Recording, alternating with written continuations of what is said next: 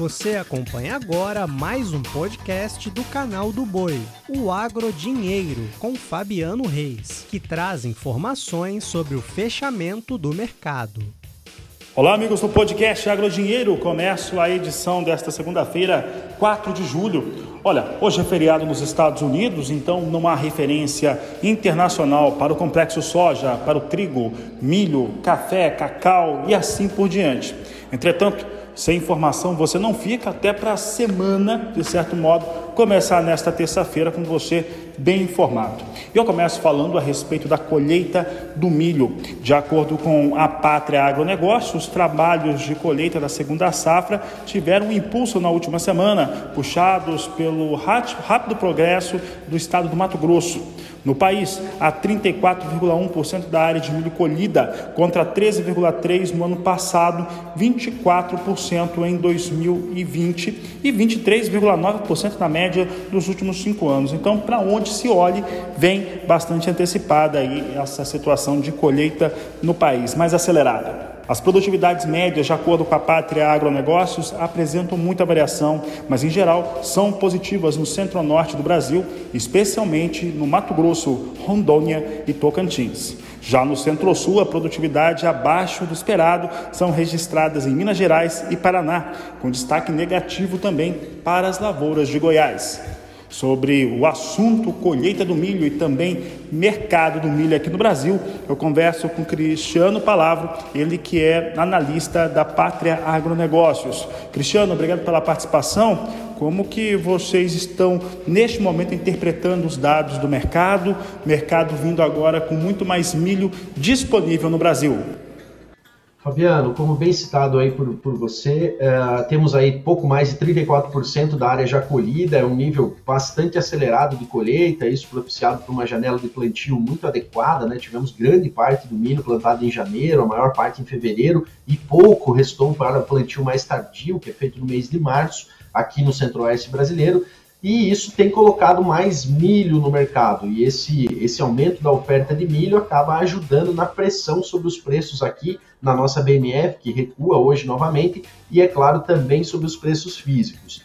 É, sobre os preços é importante citar também a situação de Chicago, né, que vem caindo e isso acaba derrubando as paridades de exportação, o que também tem sido negativo aos preços. Em termos especificamente de colheita, Fabiano, o que a gente observa são excelentes resultados na porção mais ao norte do país, quando a gente olha para as colheitas em Rondônia, no centro-norte do Mato Grosso, no Tocantins, nas demais áreas do Nordeste brasileiro, essas colheitas têm sido positivas, os resultados são bons, diferente de quando a gente olha, por exemplo, para Goiás, Sudoeste Goiano, por exemplo, que é a principal região produtora do estado, vem tendo produtividades muito variáveis, mas em média mais baixas do, do que o esperado inicialmente, uma situação semelhante ao que a gente observa em Minas Gerais, e semelhante também ao que se observa no Paraná. O Paraná deve colher uma grande safra, até pelo aumento da área plantada, pela janela de plantio favorável, um clima favorável, mas assim como o Deral vem reduzindo seu, seu número projetado para a safra ao longo das últimas semanas, a gente acredita que esse número ainda fique menor,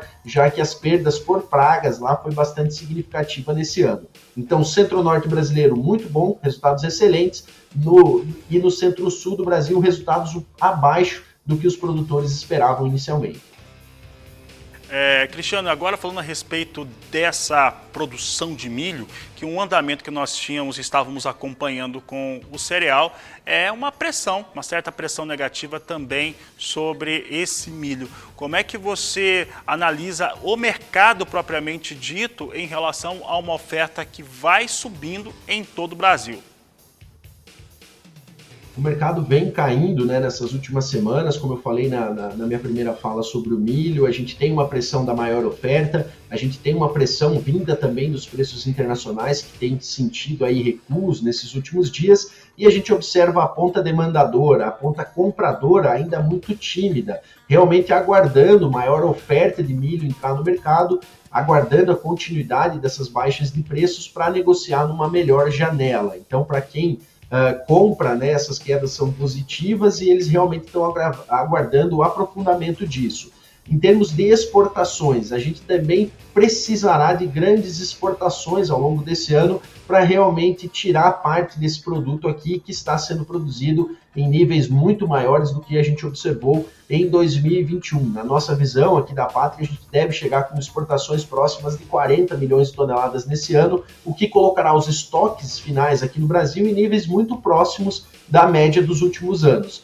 Então a gente tem sim uma, uma pressão negativa acontecendo no mercado nesse momento, puxada pela oferta. A gente precisa agora ver o lado da demanda mais agressivo para realmente trazer um cenário de aquecimento novamente desses preços.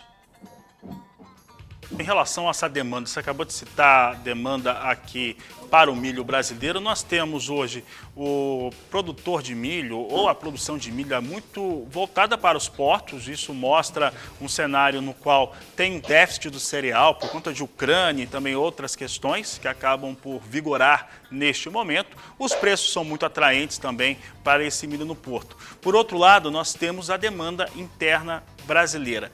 Em relação à acomodação, para uma safra que vem muito melhor do que a safra passada. Em relação à acomodação para atender mercado doméstico, mercado externo, temos números hoje que são essenciais, que atendem este cenário? Sim, sim. Mesmo na nossa visão da, da Pátria Agronegócios, a produção total no Brasil esse ano vai ser um pouco menor do que os levantamentos oficiais, o SDA e Conab apontam hoje.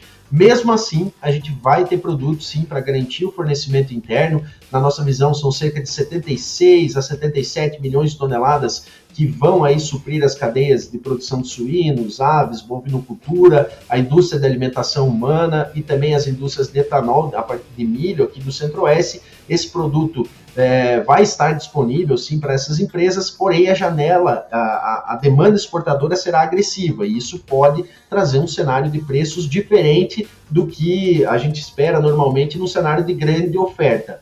Para isso, a gente basta lembrar o passado recente, né? Nós já tivemos uma safra 2020, por exemplo, uma safra extremamente positiva, mas que foi de preços crescentes ao longo do segundo semestre devido a uma demanda exportadora muito agressiva. Por outro lado, a gente teve uma safra 2021 extremamente quebrada, com uma oferta muito menor, e tivemos um segundo semestre de preços descendentes, né, preços em queda. Então, só a disponibilidade do produto, a oferta do produto, não é suficiente para a gente determinar a tendência de preços, o lado da demanda, quanto efetivamente vai sobrar de produto lá ao final do ano comercial, é o que realmente direciona o mercado.